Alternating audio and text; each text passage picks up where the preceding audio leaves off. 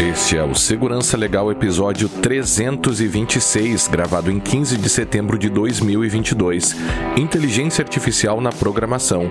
Neste episódio, falamos sobre o GitHub Copilot da Microsoft, com alguns desdobramentos acerca da segurança da informação. Segurança Legal, com Guilherme Goulart e Vinícius Serafim. Um oferecimento Brown Pipe Consultoria.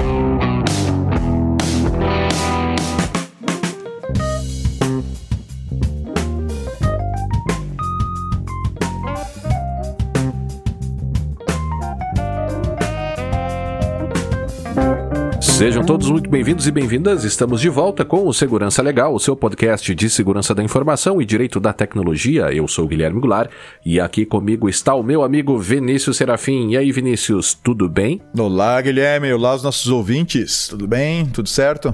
Tudo ótimo, sempre lembrando que para nós é fundamental a participação de todos por meio de perguntas críticas e sugestões de tema. Para isso estamos à disposição pelo Twitter no arroba Segurança Legal, pelo e-mail podcast arroba segurançalegal.com, youtube.segurançalegal.com e também no Mastodon arroba segurança legal arroba mastodon ponto social, eu te confesso, Vinícius, que eu não tenho sido muito assíduo lá no Mastodon, mas... Novidade, é... novidade que, que, podemos fazer, né? É, cara, rede social não é bem assim. Tem que. Precisa de tempo para ficar na rede social, né? É, né? Eu conversava, eu conversava com a nossa querida... É por querida... isso que é de graça a rede social. Por isso que ela é de é. graça, porque tu tem que dar o teu tempo para ela. Tu tá... Quer dizer, de graça não, tu, tá... tu tem que pagar ela com o teu tempo com o teu tempo, né? É, é, o, é o, o, os, então é aquele livro do Tim Wu, que é os mercadores da atenção, acho que é, é Attention Merchants.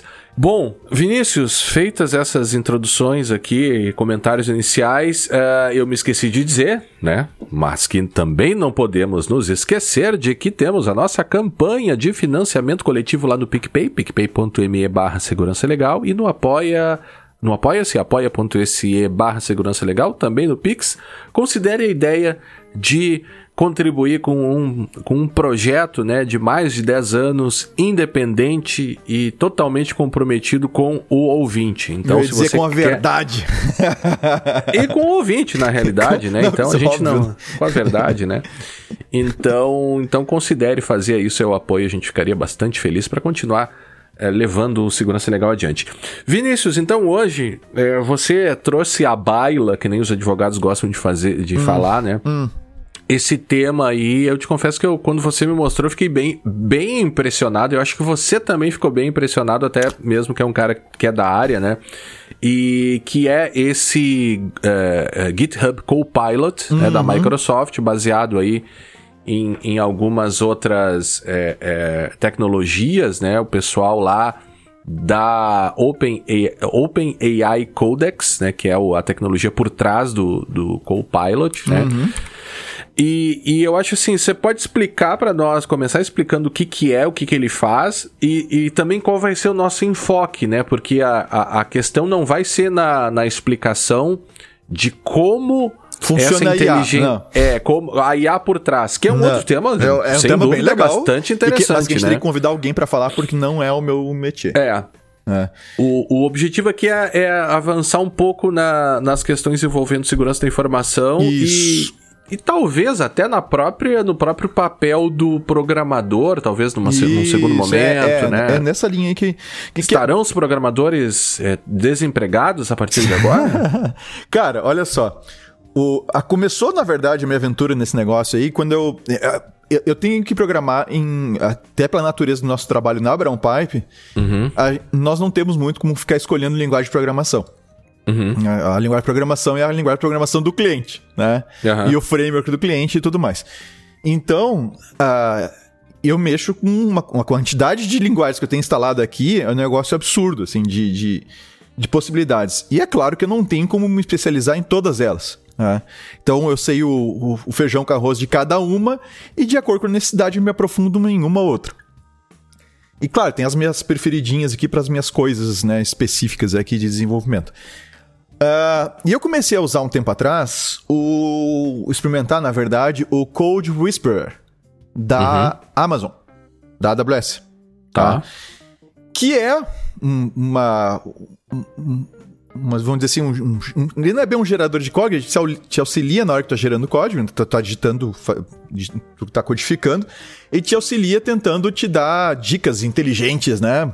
É, é, com, com base em num, num, sistema de machine learning e IA, tá? Há diferença nesses uhum. dois termos, eu não vou entrar nisso, que não é, como uhum. eu disse, a gente vai ter que convidar alguém para isso. Mas o fato é que ele tenta te dar dicas uh, e sugerir código dentro do contexto do, da tua linguagem, do que tu tá programando. Acontece que o Code Whisperer, ele é bem limitado. Tá? Ele me deixou na mão em várias situações aqui que simplesmente não funciona. Uhum. Tá? E aí eu resolvi dar uma olhadinha no Copilot, que já tá há mais tempo no mercado. Tá?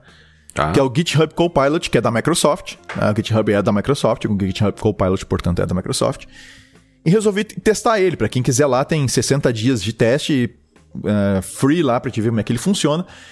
E resolvi utilizar ele. E eu fiquei muito impressionado. Mas assim, uhum. positivamente impressionado.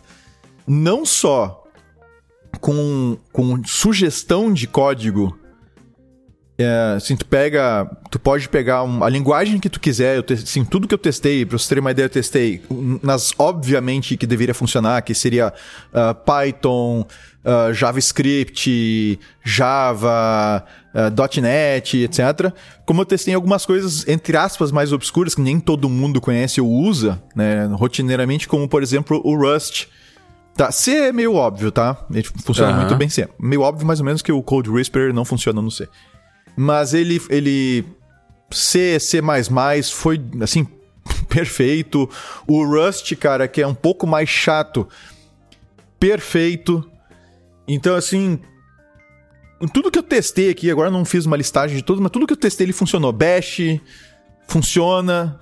funciona com é, tudo. Eles dizem tá? aqui que ele seria mais. Uh, proficiente, digamos assim, em Python, mas também funciona, Cara, funciona em, em tudo. Do, dozen languages, é, então, assim, JavaScript, Go, Perl, tudo. PHP, Go, Ruby, Go Swift. Fun Go funcionou, PHP funcionou.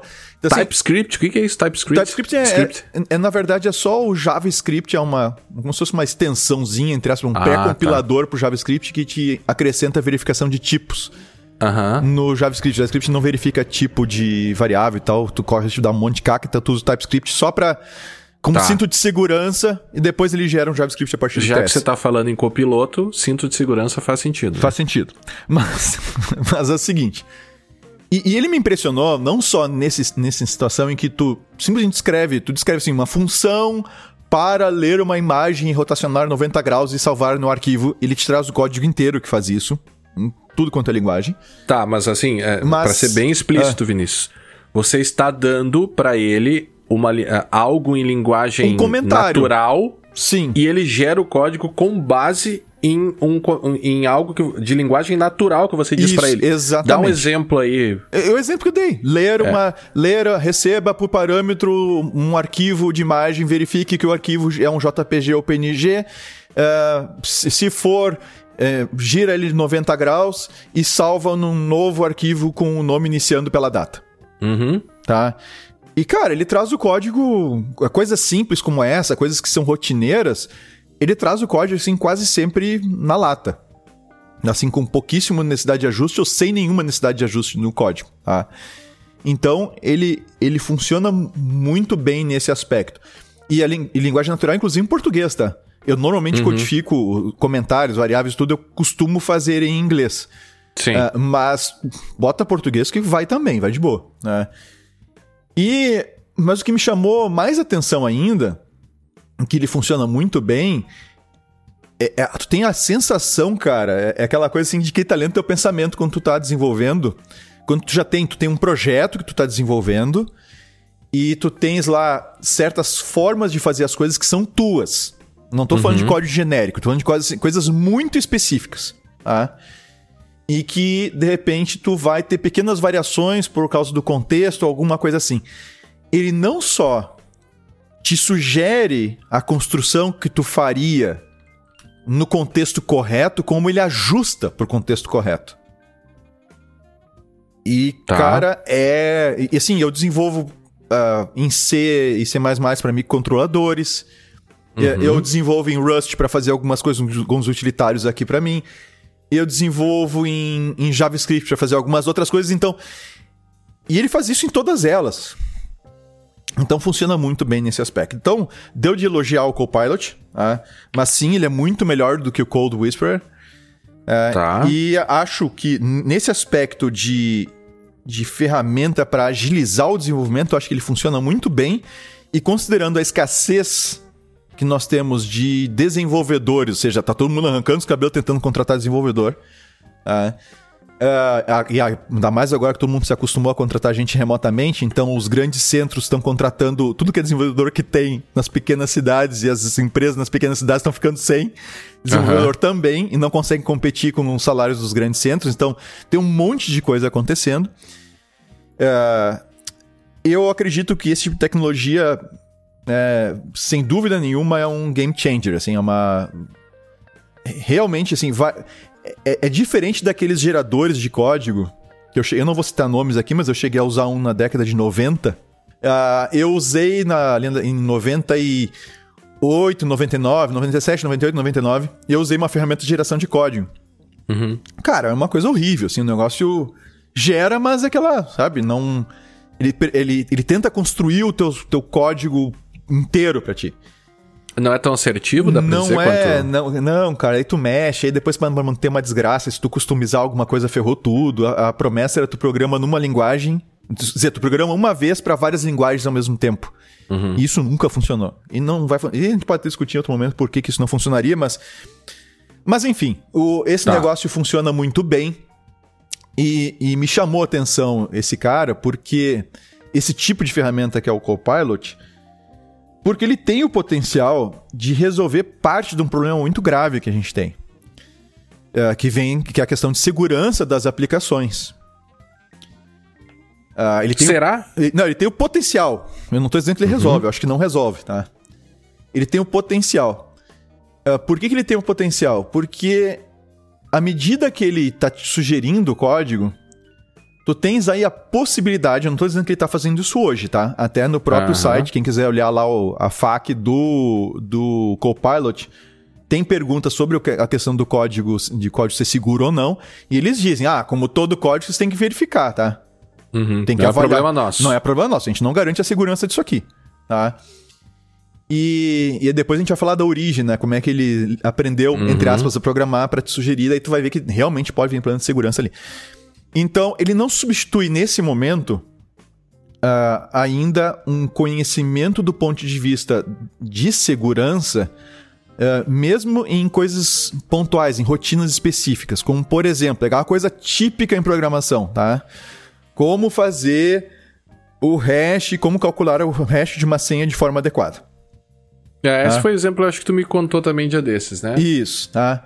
Então, esse é um problema bastante comum que tá todo mundo careca de saber como fazer do jeito certo. Quer dizer, todo mundo mais ou menos, que a gente e vê... E também não careca não seria a melhor não palavra, careca, é, cansado, talvez. Né? Cansado, né? ok. É, tu se sentiu atingido, Guilherme? Desculpa, hum, Carlos. Talvez. talvez sim, né? Tá bom. Talvez tenha me sentido atingido. Assim, atingido, tá bom. Mas é algo que a gente tá cansado de saber, pelo menos quem estuda segurança, é, tá cansado de saber como é a, qual é a maneira correta de fazer. Tá? Certo. E, e, no entanto, a gente continua vendo isso sendo implementado de forma errada. E pior ainda, tá? Sendo sugerido ou instruído de forma errada por pessoas, entre aspas, né? Uhum. Es especialistas em segurança da informação, que a gente vê dizendo verdadeiras bobagens com, com relação ao armazenamento de senhas. Então, esse tipo de coisa que é corriqueira, que, que a gente já sabe o jeito certo, que já está definido, que já que é, que é common knowledge, vamos dizer assim, segurança da uhum. informação, uhum. isso poderia isso poderia já ser trazido por uma ferramenta dessas e evitar esses sabores que a gente tem encontrando senhas mal protegidas numa base de dados, por exemplo. Tá? Tá, então assim, ele poderia começar a te trazer algumas dessas construções uh, já conhecidamente uh, adequadas. Então, se tu tentar fazer, por exemplo, uma rotina de cifragem, usando um algoritmo de chave simétrica, ele poderia uh, te sugerir um código que recebe uma chave ou lê uma chave de algum lugar, mas não tem a chave ali hard-coded, né? E ainda te traz algum alertazinho dizendo: olha, não põe tua, tua chave de cifragem aqui, tu vai, vai fixar ela, tá? Então eu acho que existe potencial para de repente uh, forçar o uso, ou pelo menos encaminhar para o uso de boas práticas de, de desenvolvimento visando segurança da informação. Ele tem esse potencial. Hoje ele não faria isso. Tá? Hoje ele não faria isso. É. Porque quando você pede para pra... O exemplo você deu da senha, né? Uhum. Qual, era, qual era o texto que você usaria para ele fazer essa operação que você comentou?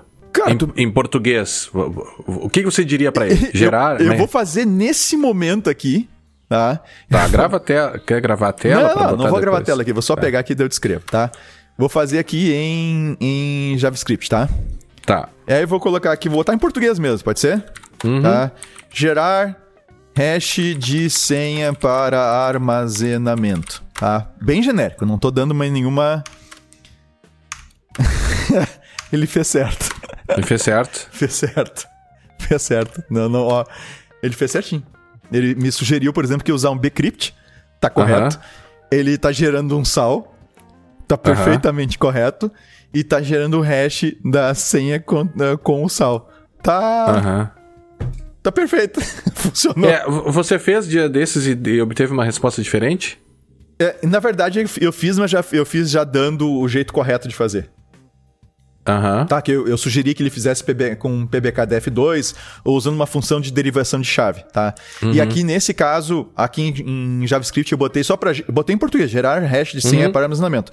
Ele foi direto no bcrypt, que é uma das rotinas que a gente que a gente pode utilizar. Não é a ideal, tá? Porque ela não tem como tu aumentar a complexidade dela, que é a maneira como ele está fazendo, tá? Uhum. O geral seria, o ideal seria uh, função uh, função uh, para gerar hash de senha usando uh, função de derivação.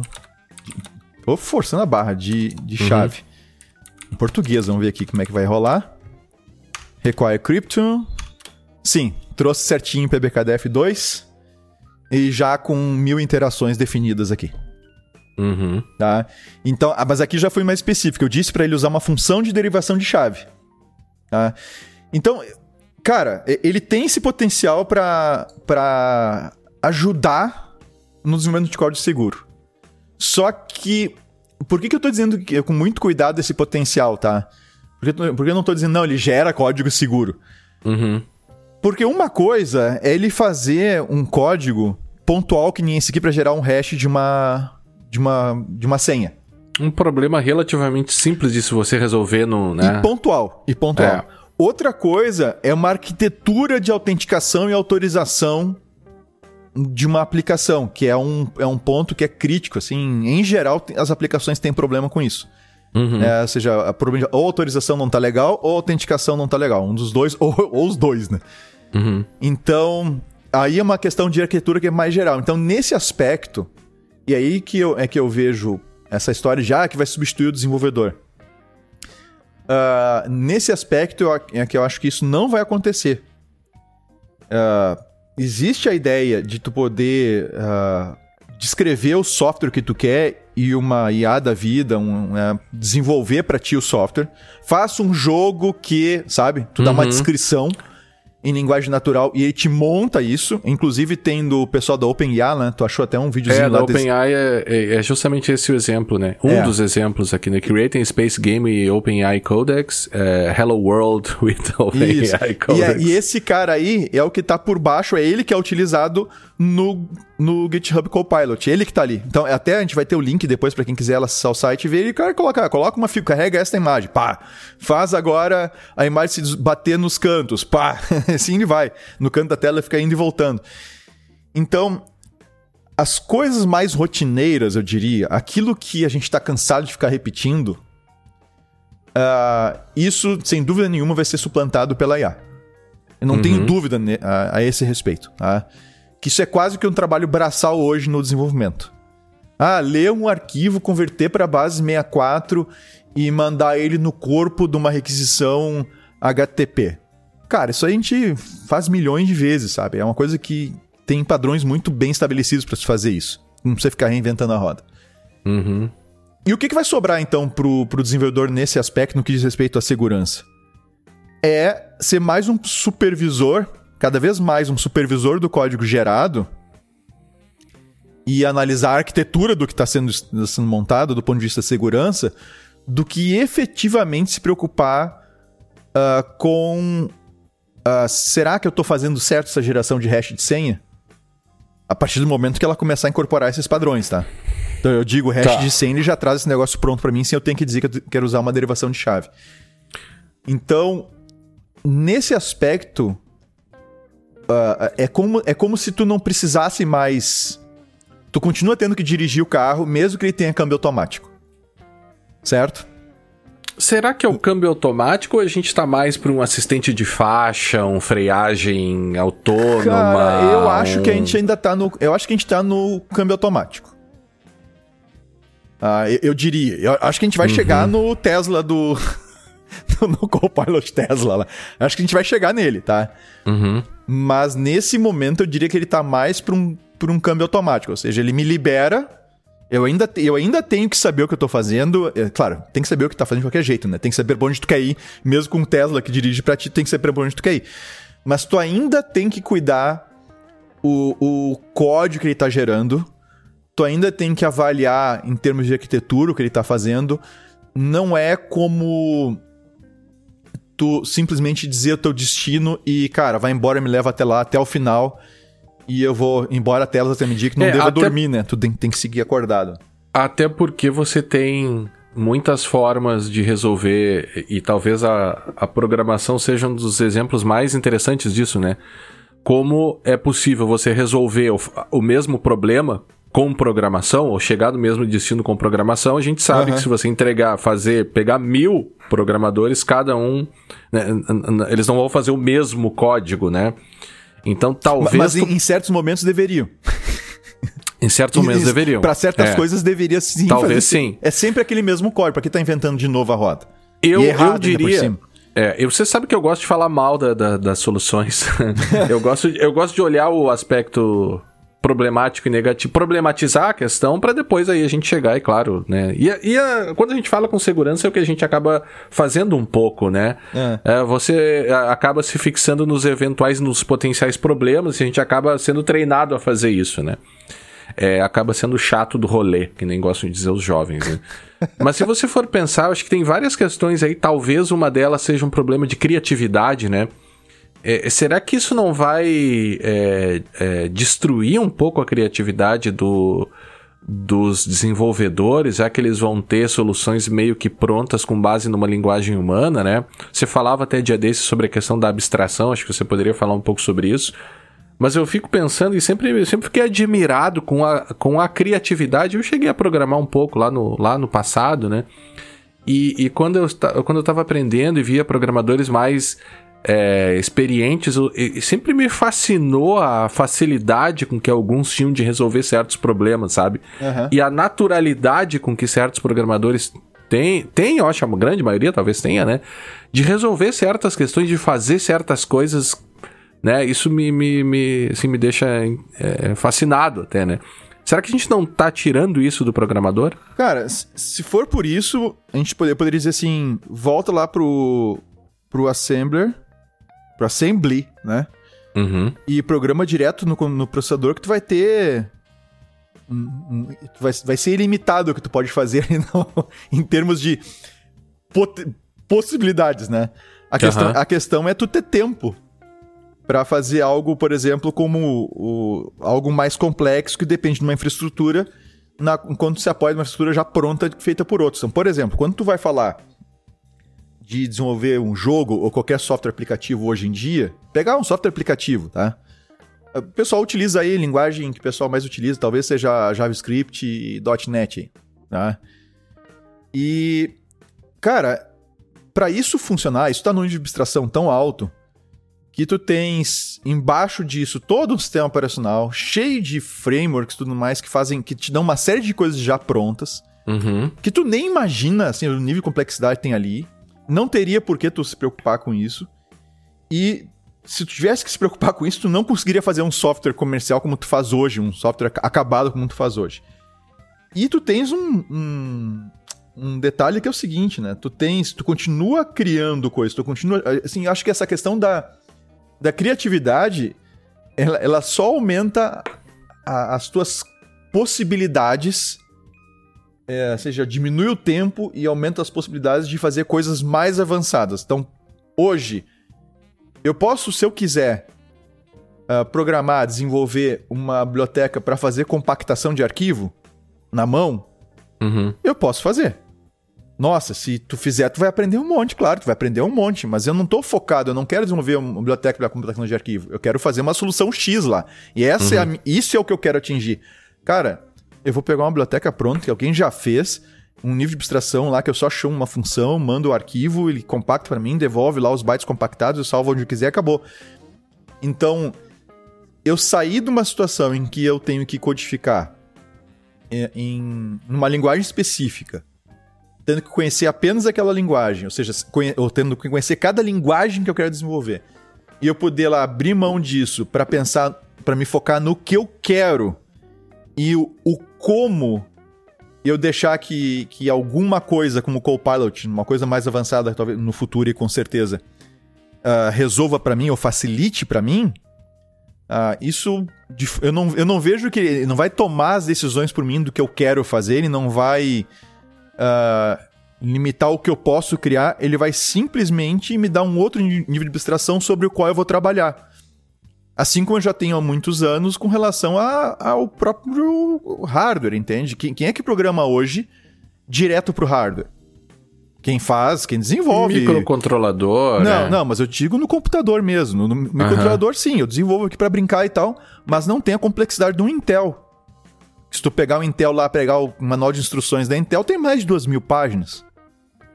Saca? Então, aquilo ali serve para quê? Cara, serve para quem tá trabalhando em baixo nível, para driver, para não sei o que lá, etc, pra alguma solução uhum. para sistema operacional. É legal quem, né, tem esse, esse aspecto, mas eu não vejo como como um limitador no sentido, ah, não, isso vai limitar e a gente não deve utilizar. Longe disso, sabe? Longe disso. Ah, eu, eu creio que isso simplesmente vai aumentar as, as possibilidades. E talvez, e tem uma chance aí, tem uma possibilidade de, de em breve, num futuro não muito distante, isso nos auxiliar com relação à segurança. Porque tá difícil, o que a gente está percebendo no mercado é o seguinte: tá difícil arranjar desenvolvedor. E tá difícil arranjar desenvolvedor que entenda de segurança.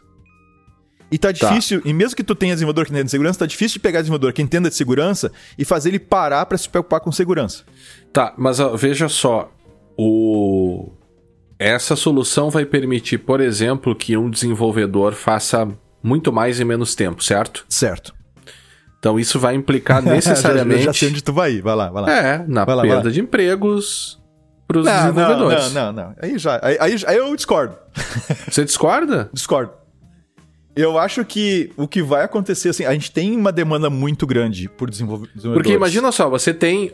Para você fazer o trabalho X hoje, você precisa de cinco desenvolvedores. Certo. É uma hipótese, né? Com o Copilot, você vai conseguir fazer isso com um. Ok, mas tu tem uma Porque demanda. você vai pagar cinco. Mas tu tem uma demanda reprimida para o desenvolvedor, só vai produzir mais. Eu não, eu não creio que vá que vai ter redução. Eu acho que tu, a gente tem uma demanda reprimida para os desenvolvedores e agora sim, o que eu acho que vai acontecer é aquele cara que desenvolve aquele código de feijão com arroz que e era isso, uhum. não tem não, não é capaz, de, por exemplo, de pensar na arquitetura de um software, não é capaz de pensar a segurança dele, se aquilo é adequado ou não. O, o cara que simplesmente codifica aquelas coisas que a gente fica repetindo, repetindo, telinha disso, telinha daquilo. Essas coisas que são mais repetitivas, se o cara só faz isso, uhum. eu concordo que ele vai perder o emprego dele, ou ele vai, ou ele vai avançar, ou ele vai perder o emprego dele, porque não, não tem sentido, sabe? Tu, tu ficar fazendo essas coisas que, que tu consegue automatizar, uh, não tem mais sentido. Assim, a gente volta de novo aquele papo do computador tirar o emprego das pessoas. Claro que acaba com uma série de de empregos, de empregos mas cria vários outros. E a gente não pode simplesmente deixar de avançar. Será que cria muitos outros? Não, cara? mas daí a gente vai. Eu não quero nem entrar nesse aspecto econômico e social, porque não tem não, é, informação é, para é, isso, assim. É, Agora não, que é, é uma questão econômica. Coisas, sim. E aí é uma questão. Vai... Oi. Pode falar, pode falar. Não, eu, eu digo. tecnologia vai avançar e ponto, entende? Não tem. A gente vai, a gente vai segurar, vamos deixar, não vamos usar isso porque isso que pode tirar emprego. Isso não vai acontecer. É, as coisas vão avançar, vão surgir outros empregos, web designer, que já, né, que ainda, que ainda tem é, bastante. É, isso, isso esses modelos aqui já fazem, né? Um, não, esse é, pessoal é, da... Não, mas tem um monte de empresa, tem um monte de empresa. Ontem mesmo, tem um cara que tá, iniciou faz um ano e pouco, e uma empresa para fazer ainda, ainda para fazer sim, sim, site. Isso sim. Tá? A gente até mesmo precisou dia desses de um e pessoal isso, assim. Mas o, mas é, o que é interessante, é, e outros usos aqui, Vinícius, mas eu, eu me preocupo, a minha provocação aqui no sentido que eu fico preocupado com o programador, sabe? Eu, fico, eu, eu me preocupo com, com, essa, com, essa com a, com, a, classe, entendeu? Até que ponto isso poderia influenciar em diminuição de salários, ou perda de emprego, diminuição de vagas. Claro, é uma questão econômica. Um, um economista conseguiria, com essas variáveis, nos dizer o que vai acontecer. A gente não, né? É, mas o, eu vejo aqui no próprio site da OpenAI é coisas muito mais básicas, assim. E aí talvez esse seja uma questão que, que, que eu acho que poderia abrir possibilidades para outras pessoas que não conseguem, que não sabem programar, fazer muitas coisas, entende? Aham. Uhum. Por exemplo, tem aqui um modelo que é o cara que ele pega um texto todo desformatado e manda e, e, fica falando pro. Acho que é um telefone até que ele tá usando, um iPad, alguma coisa assim. Ah. E ele manda o iPad, manda o, a, a, a, esse OpenAI aqui é, e arrumando o texto. Ele tá desformatado. Uhum. Então ele formata todo o texto, ele muda a cor, ele vai uhum. dizendo muda a cor, não sei o que, coloca o número da linha, é, a cada duas linhas deixa verde e amarelo, que é um poema, né? Então acho que ele tá colocando as cores aqui para ver as rimas, alguma coisa assim. É. Então ele tá falando com o computador para o computador fazer coisas por ele, e, e este, o computador fazer coisas com ele envolve código.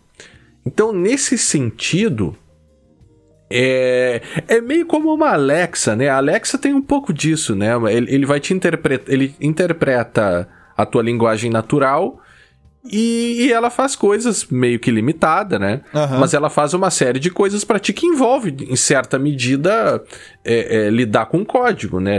A, a, abre tal aplicativo, aumenta o volume, diminui o volume, né? Você tem uma interação um pouco diferente ali com a voz. Então, nesse sentido, pensando que uma pessoa que não sabe programar poderia resolver problemas com isso, isso é bem interessante, né? É, e, e aí tu pode alegar de novo, pá, botar alguém que não sabe programar programar pode dar muito errado.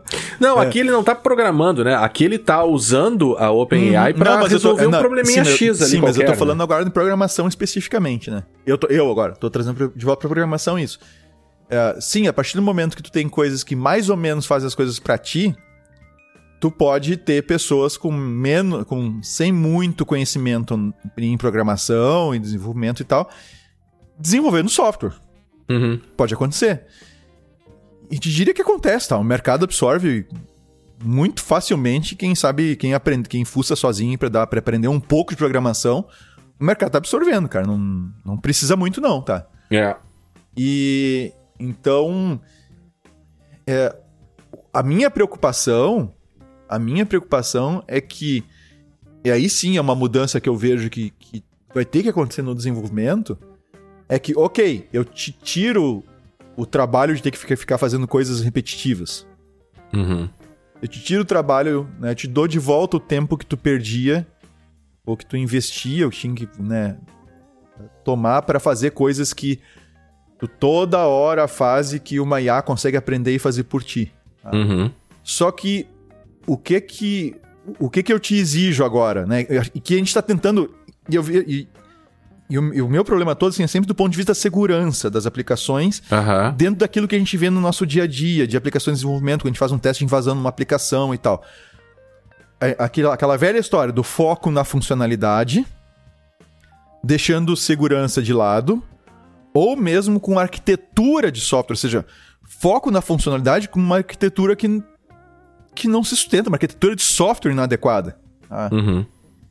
E me parece que isso daria maior. Uh, uh, me daria a possibilidade de dizer, cara, é o seguinte, ó, o, o, feijão com arroz, a ferramenta vai fazer por ti, eu não tô preocupado com isso. Eu quero saber se tu entende uh, que se tu é capaz de avaliar um código e dizer se ele tá adequado no ponto de vista da segurança. Que mais tarde esse, esse tipo de ferramenta talvez possa auxiliar também, tá? Num certo nível. Como uhum. agora acabei de testar aqui, ele trouxe, quando eu disse derivação de chave, ele trouxe certinho o PBK DF2. Uhum. Tem que fazer alguns ajustes ali, mas dá para usar. Tá? Uhum. Então, ele, mas ele sabe, ele tem essa noção que ele, de olhar a função gerada pelo código e dizer, cara, isso aqui eu posso usar, tá ok assim, ou não, isso aqui não está adequado. Então, ele tem tempo, o tempo que ele teria desenvolvendo, que ele perderia desenvolvendo coisas que são comuns e que são facilmente desenvolvidos por uma, por uma IA, ele pode parar para efetivamente entender a questão de segurança e conseguir avaliar aquele código que está sendo gerado. Ele saber o que ele tem que pedir e avaliar o código que está sendo gerado. Uhum. Então, é que nem. Eu, eu, eu comento muito com o pessoal sobre isso, com os meus alunos também sobre isso, que é o seguinte. Aprender a programar não é aprender uma linguagem. E, e aceito quem quiser discordar de mim, depois quiser responder lá no, claro. para nós, tá? Mas aprender a programar não é aprender uma linguagem. Tá? É, é, é aprender uma, uma forma de estruturar o teu raciocínio e o teu pensamento.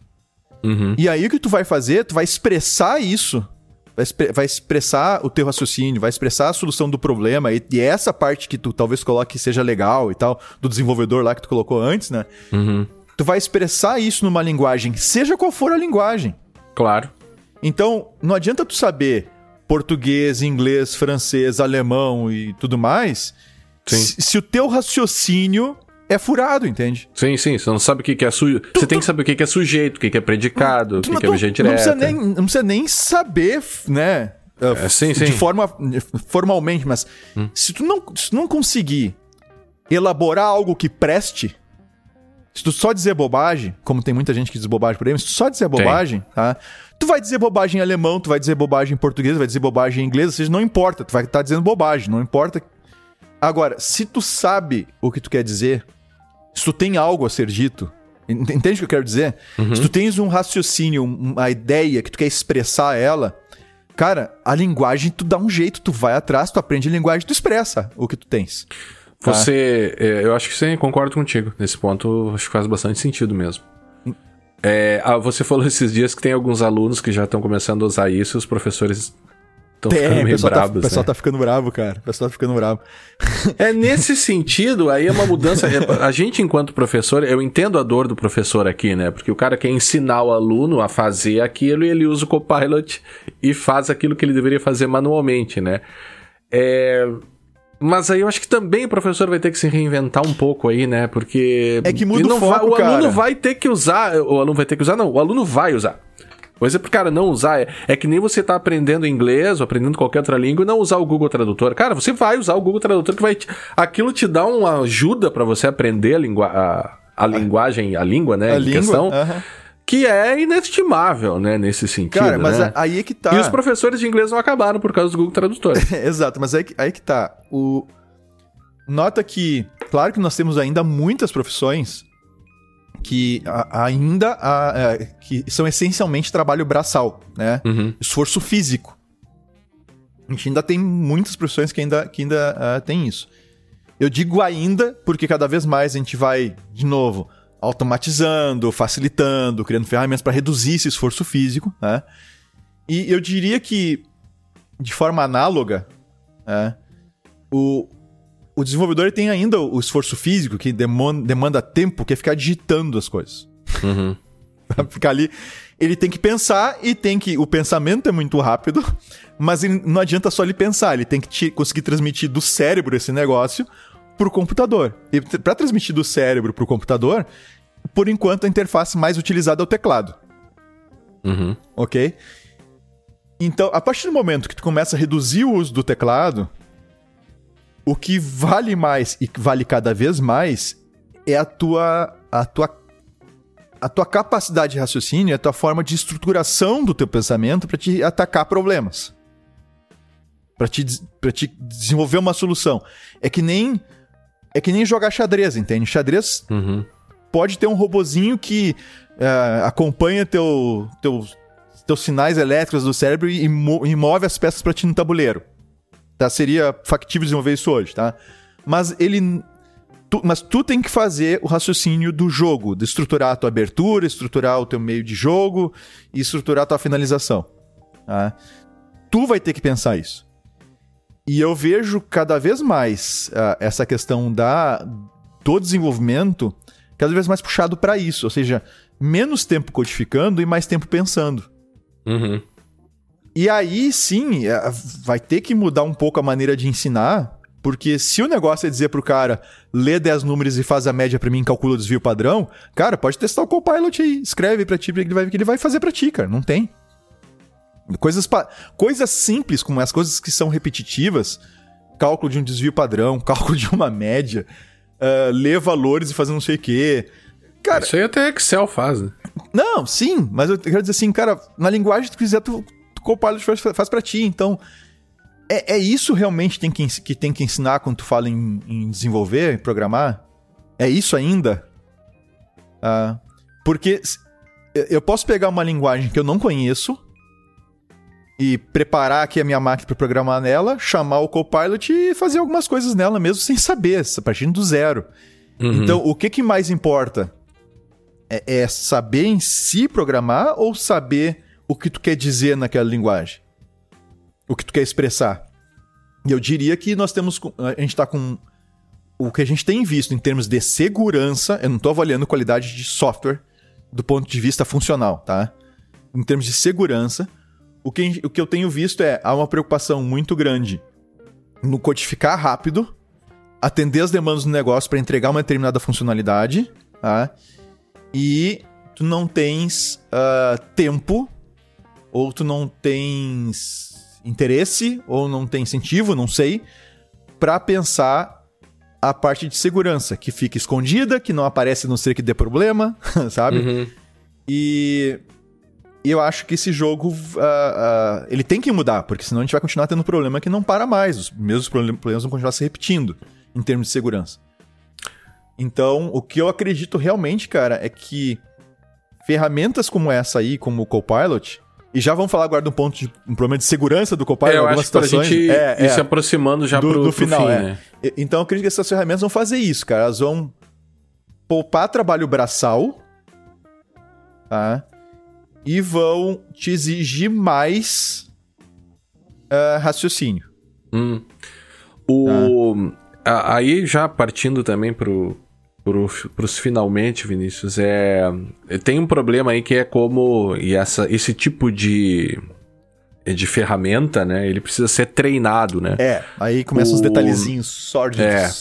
Esse pessoal do Open AI aqui, Codex, é, eles são o dono também é, da, de uma outra inteligência artificial que é o Open. Puxa, eu perdi o nome deles aqui, que é o Mini OpenAI Codex. Uh, o DAO-E. DAO-E. Que hum. é um. Cara, que é um negócio. Tem o DAO-E 2 aqui. Mas o DAO-E Mini é um negócio muito legalzinho. Tem o um site, a gente pode colocar aqui, que ele gera imagens a partir de uma descrição. a partir de uma descrição. Então no site aqui, An Astronaut Riding Horse in a Photorealistic Style. e ele gera um negócio impressionante. Aí você e dá, já dá tem... botar em português também, né? Dá pra botar em português. É, eu testo sempre em inglês aqui. Eu tô, te mandando aqui no, uma, essa imagem que tá no site deles do. Que é muito realista no primeiro momento. O Open. O, o DAWI Mini, ele é mais, mais bobinho. Inclusive eu sigo no Twitter lá o porque daí é, é, tem várias questões, desde uh, os caminhos que a propriedade intelectual vai tomar, né? A possibilidade de você copiar, e eu vi um chargista falando isso, né? Ele dizendo a possibilidade que essas inteligências artificiais no campo das imagens poderiam copiar estilos do sujeito. Então tem lá um chargista que eu gosto muito, ele dizia, tá, será que o cara vai poder fazer, faça uma charge é, falando sobre tal coisa com o estilo, estilo do fulano, do fulano de tal. tal. É. Então você tem, e já há muito pessoal uh, da propriedade intelectual, direitos autorais e tal, estudam esses potenciais impactos, assim, que agora antes pareciam muito distantes, mas agora, em relação à questão das imagens, eles estão muitíssimos, muitíssimo presentes, né? Uhum. É, e até outras questões, você começa a pensar em deepfakes e coisas do gênero, essas ferramentas conseguem fazer também isso, né? Uhum. Faz uma imagem do Vinícius Serafim fazendo tal coisa e de repente você cria um deepfake com uma, com uma ferramenta dessa. Então tem questões de proteção de direito da personalidade e tal, que o direito começa a se interessar como elas, essas ferramentas são treinadas com o código público que o GitHub tem, Aí eu acho que tem duas coisas. Você pode falar aí primeiro que é, eventuais questões de segurança e de reaproveitamento de código de outras pessoas e potenciais violações de licenças, né? Mesmo que esse código seja público. Mas também tem uma outra questão aí que a gente até nem tinha combinado, mas que me ocorre agora, que é a própria. É, é, como é que se diz quando você tem uma, um monopólio né, da geração de código por meio de inteligente da GitHub, inteligência artificial por meio da GitHub. Então, de repente, todo mundo vai ficar dependente do GitHub para fazer código com a, com a qualidade que ele tem. E aí, quanto mais gente usa, melhor vai ficando ainda, porque ele vai se vai é, aprendendo assim, também, né? Diz, o, diz lá no, no, no site do GitHub Copilot que eles usam código publicamente disponível. Aí tem uma discussão que é relativamente quente aí, desde que eles começaram a fazer isso, que é com relação a tu ter. A, tu tá usando código muitas vezes uh, open source, né? E que tem licenças, tu tem arquivos de licença lá que tu diz qual é a licença para o uso do código e tal, que está sendo utilizado como, como base para geração de código proprietário. Essa é um, uma das situações. Né? E, e em tese, o código que está disponível no GitHub, ou seja, tem essas licenças, né? Que, tem, que a gente atribui lá. Uhum. Mas ele, esse código publicamente disponível, uma outra ferramenta como o Code Whisperer poderia utilizar para aprender. É uhum. tá público.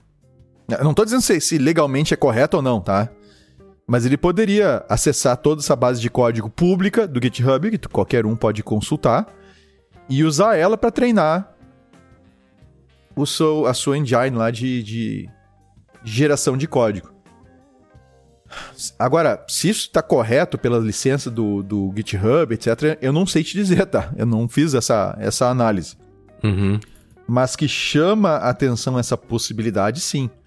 Tá? Ele diz que não. Diz lá no, na, no FAQ do GitHub Copilot que, por exemplo, só 1% do código eventualmente é composto de 150 linhas né, 150 caracteres, né, que seria o código tal qual estava numa dessas fontes públicas. Tá? Que não mais do que isso. Então. Uh, tem, tem aí uma discussão a ser feita com relação ao open source para ver se, se isso poderia estar sendo feito da maneira como está sendo feito. Né? Mas é, aí é uma, foge do meu. Foge da minha possibilidade de, de comentar. Eu me, eu me preocupo com o fato de publicar. Você. Eu não, não vi as licenças lá do GitHub para esse código público, né? Mas me uhum. parece que tem um problema aí de você estar tá lucrando em cima de certos códigos públicos ao treinar a tua inteligência artificial e você está criando algo. Que é o problema de, na verdade, todo o treinamento de inteligência artificial, né? Uhum. É, sobretudo, por exemplo, você vai começar a pegar dados pessoais para treinar lá algoritmos que geram o, o, o rosto lá do the, the, That Person, This Person Does Not Exist, né? Uhum é, você está usando a imagem das pessoas, você está tratando dados pessoais, né? Aqui também, em alguns momentos, você vai tratar dados pessoais, talvez a adoção ou não, até do próprio código, né? Mas a gente teve a ocorrência aqui, e eu até te mandei agora outra imagem no, desse DAW i2 aqui, que é, cara, é impressionante isso aqui. É, é, é, é, impressionante realmente as coisas que ele gera com base, né? Hyper realistic fish floating in a glass helmet on a futuristic combat space suit with mate white and metallic red color scheme for K sharp dramatic lighting, depth of field. E ele gera algo contendo todas essas descrições, te mando ali. Tem até um Twitter uh, uh, onde as, as mais impressionantes são publicadas, que eu vou deixar ali no, no show notes. Mas é, a, a questão é, é. Até me esqueci o que, que eu ia falar, cara. É, é, não, eu, eu, falei sobre o, do o uso, AI. Do uso da inteligência artificial para treinar com base... Tu ia falar das imagens que treinou... Não, não, lembrei. Sim, e aí a gente teve um outro problema de segurança recente aí que você trouxe é, sobre uma solução que foi dada para certos problemas com base no Copilot, né? Uhum. Como é que é, Cleber? Desculpa. É, não, que é o, aquela notícia que você trouxe do ah, sim, sim, sim, sim. É, aí é o seguinte. Eu não que... vou cortar isso aqui, vai ficar assim mesmo, viu? Que a gente meio que deu uma patinada aqui. Não, é que essas imagens são impressionantes. É, eu tava olhando a imagem que passou e eu me desconcentrei aqui. Cara, eu me desconcentrei completamente vendo isso. É. Tá, é. mas o. O. O lance, cara, é o seguinte: como ele tá sugerindo código uh, baseado em código publicamente disponível, aconteceram algumas coisas curiosas, tá? Existem certas situações em que tu vai fazer consultas a APIs né, de integração com serviços, Twitter, por exemplo. Tá? E para algumas dessas, para várias dessas APIs, tu tens chaves de acesso às APIs, API keys, tá? que é como se fosse um, um, uma senha, digamos assim, que tu utiliza para fazer a consulta naquela API. Tá? Então, o que que aconteceu, e aí tem a notícia ali para quem quiser ver, e, e, eu consegui gerar isso. Eu criei uma situação uns dias atrás que isso aconteceu e eu vi, funcionou. E depois você tentou repetir, não aconteceu eu mais, Eu tentei né? repetir agora à tarde, agora, antes da gente uhum. gravar, e eu não consegui gerar nenhum exemplo que funcionasse aqui pro Guilherme, que eu queria mostrar para ele, não consegui. Uhum. Mas que ele... O que que, ele, que que o pessoal percebeu? Que o Copilot estava gerando código contendo chaves de API que estavam funcionando. Chaves ativas. Uhum. Então, portanto, uh, tava, vamos dizer assim, vazando chaves de, de outras pessoas. Então, o Guilherme vai lá, cria um código dele usando uma API dele. E uh, eu tô programando aqui, de repente a chave do Guilherme me é sugerida como parte do código aqui. Tá? Só que tem um detalhe. É, segundo o que tá no, no, na FAQ do Copilot, o teu código não vai para lá. Ah, ou seja, uhum. o código que tu desenvolve, que tu tá desenvolvendo usando o Copilot, o teu código não vai para base. É, eles fazem análise e tudo mais, mas não vai para base. O que ele está usando é o que está publicamente disponível. Então, há uma discussão aí, e eu não fui atrás, uh, não encontrei na realidade, até, até dei uma procurada para ver se encontrava alguém que tivesse feito uma análise mais profunda disso, que tem gente dizendo, não, isso aqui é chave que o pessoal está deixando no repositório. Tá? E de fato, essa história de deixar repositório com código-fonte de repositório no GitHub público, tá? contendo chaves de integração, chaves uhum. de API, usuário e senha e coisas assim, inclusive de banco de dados, isso não é novidade, tá? Isso aí tem um monte de gente que, que tem cometido esse erro e tem e tu encontra repositórios com esse tipo de informação lá dentro. Então, naturalmente, se está lá dentro publicamente disponível, obviamente pode acontecer justamente do Copilot sugerir um código contendo um desses códigos com chaves lá dentro. Tá? Uh... Você poderia dizer, ah, mas esse código não deveria estar tá lá e o cara botou porque quis. Cara, eu diria paciência, mas assim, os, os testes que eu fiz com o Guilherme agora à tarde, tá? tentando gerar para ele, tentando mostrar para ele um exemplo que trouxesse uma chave, talvez, talvez, tá?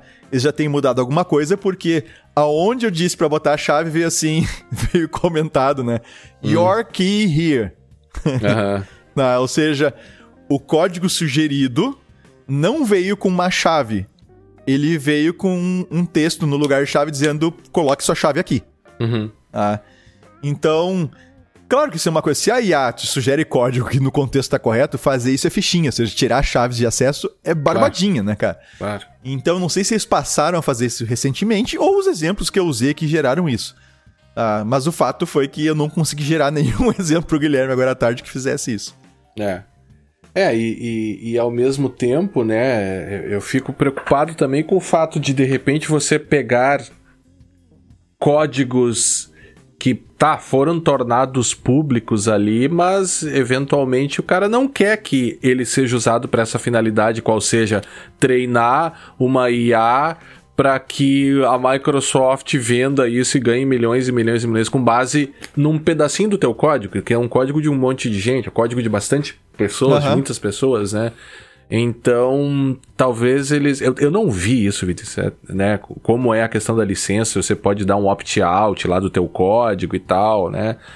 Lá Mas, no GitHub que fala, lá no GitHub. É, Porque deve ser uso GitHub, quer deixar o troço público para a comunidade e não que a Microsoft use, monetize isso e, e, de repente ela tá ganhando dinheiro com o teu código indiretamente porque é o código que treina é. e eventualmente, claro que menos de 1% das vezes, tudo bem, né? Mas 1% das vezes de em... milhões de vezes. Exato, em milhões de linhas que tem lá o teu código, já pensou, né? Aham. Uhum. 1% das vezes num código de 100 linhas é uma linha. Pô, uma linha é, é algo interessante, né?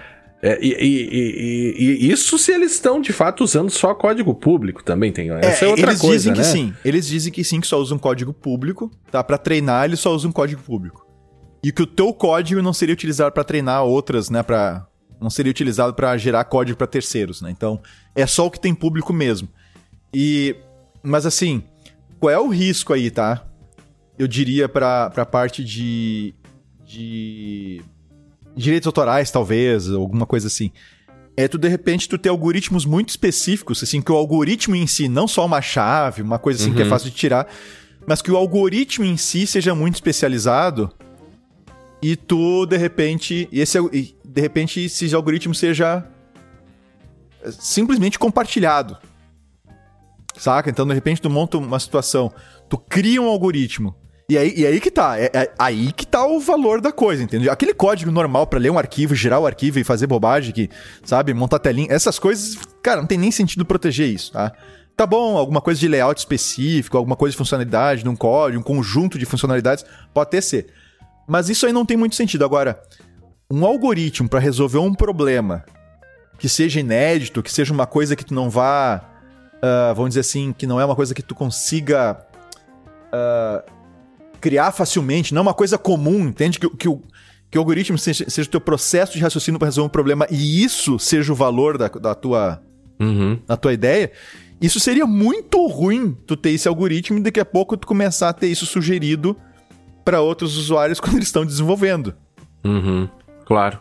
E aí tu é, a própria, a própria questão, né, Vinícius, do dentro aí dentro da propriedade intelectual, né? Por exemplo, é, tu, é. se essa ferramenta vai começar a gerar design de produto para ti, você pode ter algum problema de trade dress aí, né?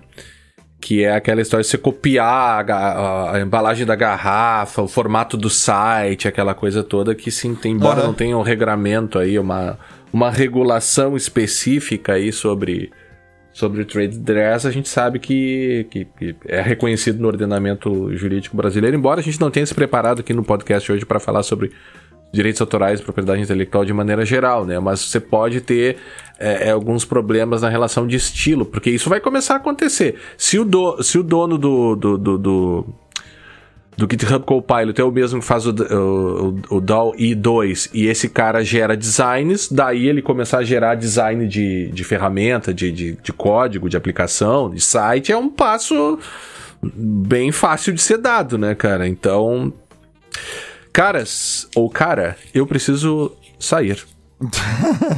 Vou tá. ser bem objetivo contigo. E acho que foi um ótimo papo. Talvez a gente possa voltar aqui, né? De repente, até para trazer alguém de propriedade intelectual para falar um pouco mais Ou sobre de isso. inteligência né? artificial. E de inteligência artificial, os dois. Numa dessas, discutir essa questão da vida do programa. Assim, mais no ponto de a vista. A vida do programador, né? No, é. Da vida do programador, é. saca? É, é. E, cara, eu, eu, tô, eu tô impactado com essas imagens geradas aqui. Você precisa entrar nesse Twitter e todo mundo que tá nos ouvindo, a, 3, a 3D render of capybara in space. Uma capivara? É, no espaço. Cara, tá. é impressionante, tá, é impressionante bom, Então, essas são as suas considerações finais? São. Tá. As minhas são o seguinte: uh, mesmo que você não desenvolva, ou seja, mas sabe um pouquinho, mas não trabalhe desenvolvendo e tem alguma noção, Uh, e se você desenvolve, então mais ainda, né? Mas ainda que você desenvolva pouquinho, só para brincar ou coisa parecida, teste o Copilot para ver do que, que a gente está falando e do que é que vem por aí. Uh, e e para e pra dar, assim, dar o que pensar no relação do que, que sim vai ser o futuro do programador, né? De fato. Uh, não é uma coisa mil maravilhas, tá, gente? Não vão também achar que é, que é o supra-sumo da, das soluções, não é. Mas funciona muito bem e pode ter um impacto positivo na questão da, da segurança. Por enquanto, o que eu estou vendo é uma maneira de ganhar tempo ao desenvolver e que libera, vamos dizer assim, diminui o tempo de teclado do desenvolvedor, tá? E dá mais tempo para ele usar ainda mais, que ele já tem que usar para desenvolver, tá? Mas usar ainda mais o cérebro dele, tá? Voltado agora para pensar mais na parte de, de arquitetura de segurança, estrutura da aplicação e menos naquele código chato que ficar repetindo toda hora. Tá? Então, recomendo que, que teste porque realmente a coisa funciona. Tá bom. Então agradecemos a todos aqueles que nos acompanharam até aqui e nos encontraremos no próximo episódio do podcast Segurança Legal. Até a próxima! Até a próxima!